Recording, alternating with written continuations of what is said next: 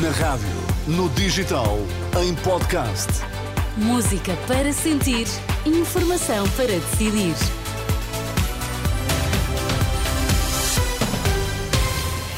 Notícias na Renascença a esta hora. Para já, Miguel, quais são os títulos em destaque? Estão encerradas a Urgência Geral e o Bloco de Partos do Hospital de Loures. Afinal, quem teve a ideia de chamar a Procuradora-Geral da República Belém, Iniciativa Liberal e Chega, pedem mais esclarecimentos. As notícias no T3 com Miguel Coelho. Olá, Miguel, boa tarde. Olá, boa tarde. Por falta de capacidade de resposta, a urgência geral do Hospital Beatriz Ângelo em Loures está encerrada até amanhã, às 9 horas. O bloco de partos também está fechado nesta altura. A Renascença, hospital confirma que a decisão de desviar os doentes críticos deve-se ao excesso de eh, procura. Também no Hospital de Santa Maria, em eh, Lisboa, há constrangimentos eh, devido ao facto de a maior unidade hospitalar do país estar a receber doentes de vários outros hospitais que estão a funcionar a meio gás na região de Lisboa. Na pediatria, a procura aumentou 50% na última semana. A diretora da urgência, Ana Isabel Lopes, alerta que é necessária uma boa organização entre os hospitais para evitar situações limite. Desde esta última semana, apenas a título de exemplo, tivemos um incremento da afluência global nas 24 horas, cerca de 50% relativamente ao período homólogo do ano passado e, designadamente, também, sensivelmente 50% de incremento em relação à semana passada, portanto, na sequência dos encerramentos e deste pico da sazonalidade. É fundamental uma boa articulação eh, a nível da rede interhospitalar na área metropolitana, designadamente com estes eh, hospitais que nos drenam doentes e para os quais nós drenamos também, para não chegarmos a situações limite a diretora da, eh, do Hospital de Santa Maria, diretora da Urgência, numa altura em que esta unidade hospitalar já se debate com a falta de camas. 49 doentes ainda estão à espera de vaga.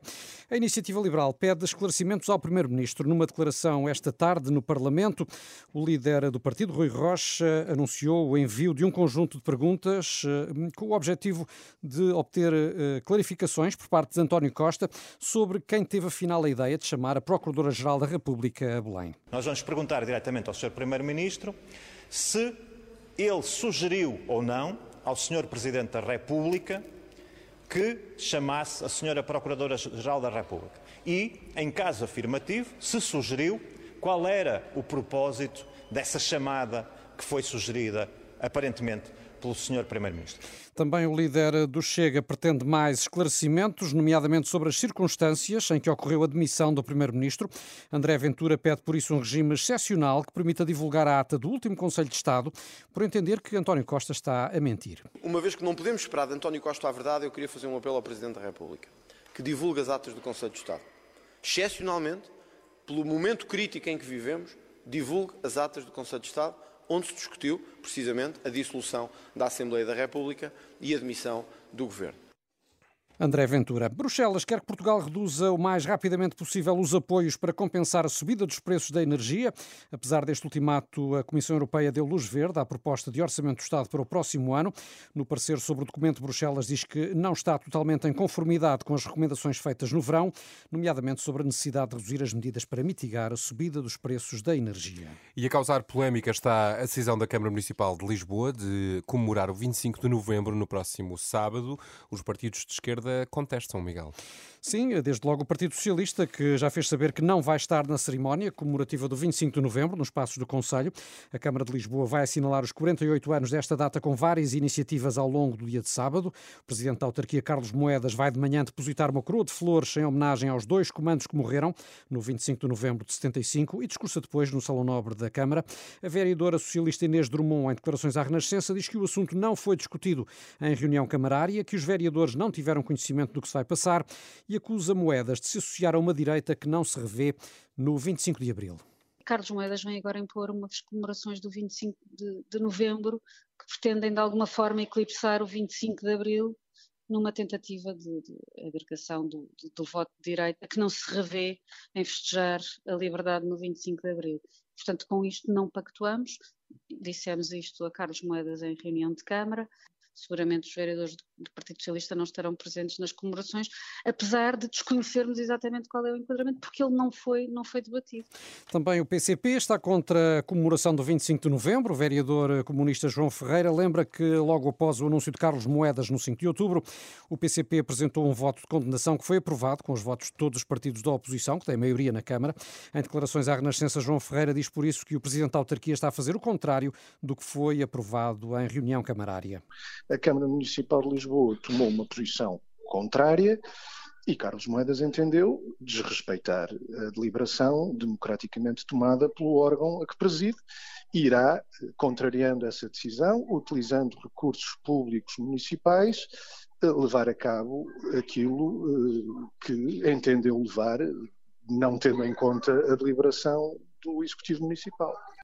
O comunista João Ferreira, ouvido pela jornalista Manuela Pires, a Renascença procura nesta altura ouvir o presidente da Câmara de Lisboa para reagir a esta controvérsia.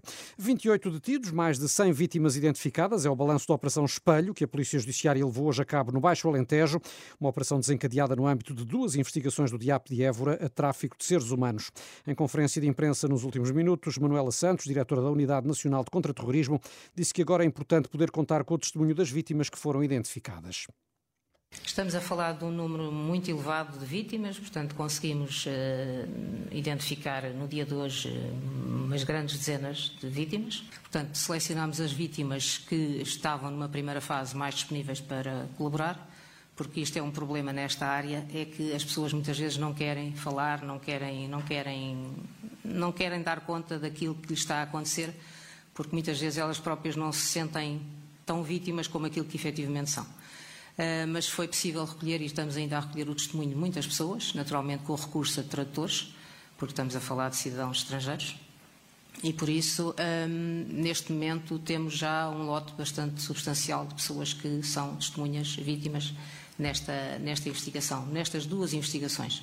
Nesta operação contra o tráfico de seres humanos, a Judiciária deteve 28 pessoas. Acredita que os suspeitos integram uma estrutura criminosa dedicada à exploração do trabalho de cidadãos imigrantes. Estiveram envolvidos quase 500 operacionais. E ainda notícia de que a bebê com cidadania portuguesa teve autorização para sair de Gaza e deverá atravessar a fronteira com a Cruz Vermelha. A bebê que perdeu os dois irmãos e a mãe num bombardamento em Gaza é filha de um palestiniano com nacionalidade portuguesa. As notícias da Renascença, já sabes, estão sempre também disponíveis e atualizadas em rr.pt tempo e trânsito já a seguir.